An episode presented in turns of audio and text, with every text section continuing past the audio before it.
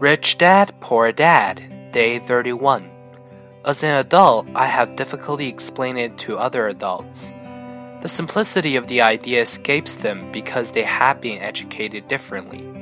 They were taught by other educated professionals, such as bankers, accountants, real estate agents, financial planners, and so forth.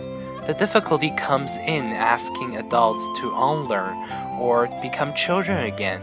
An intelligent adult often feels it is demanding to pay attention to simplistic definitions.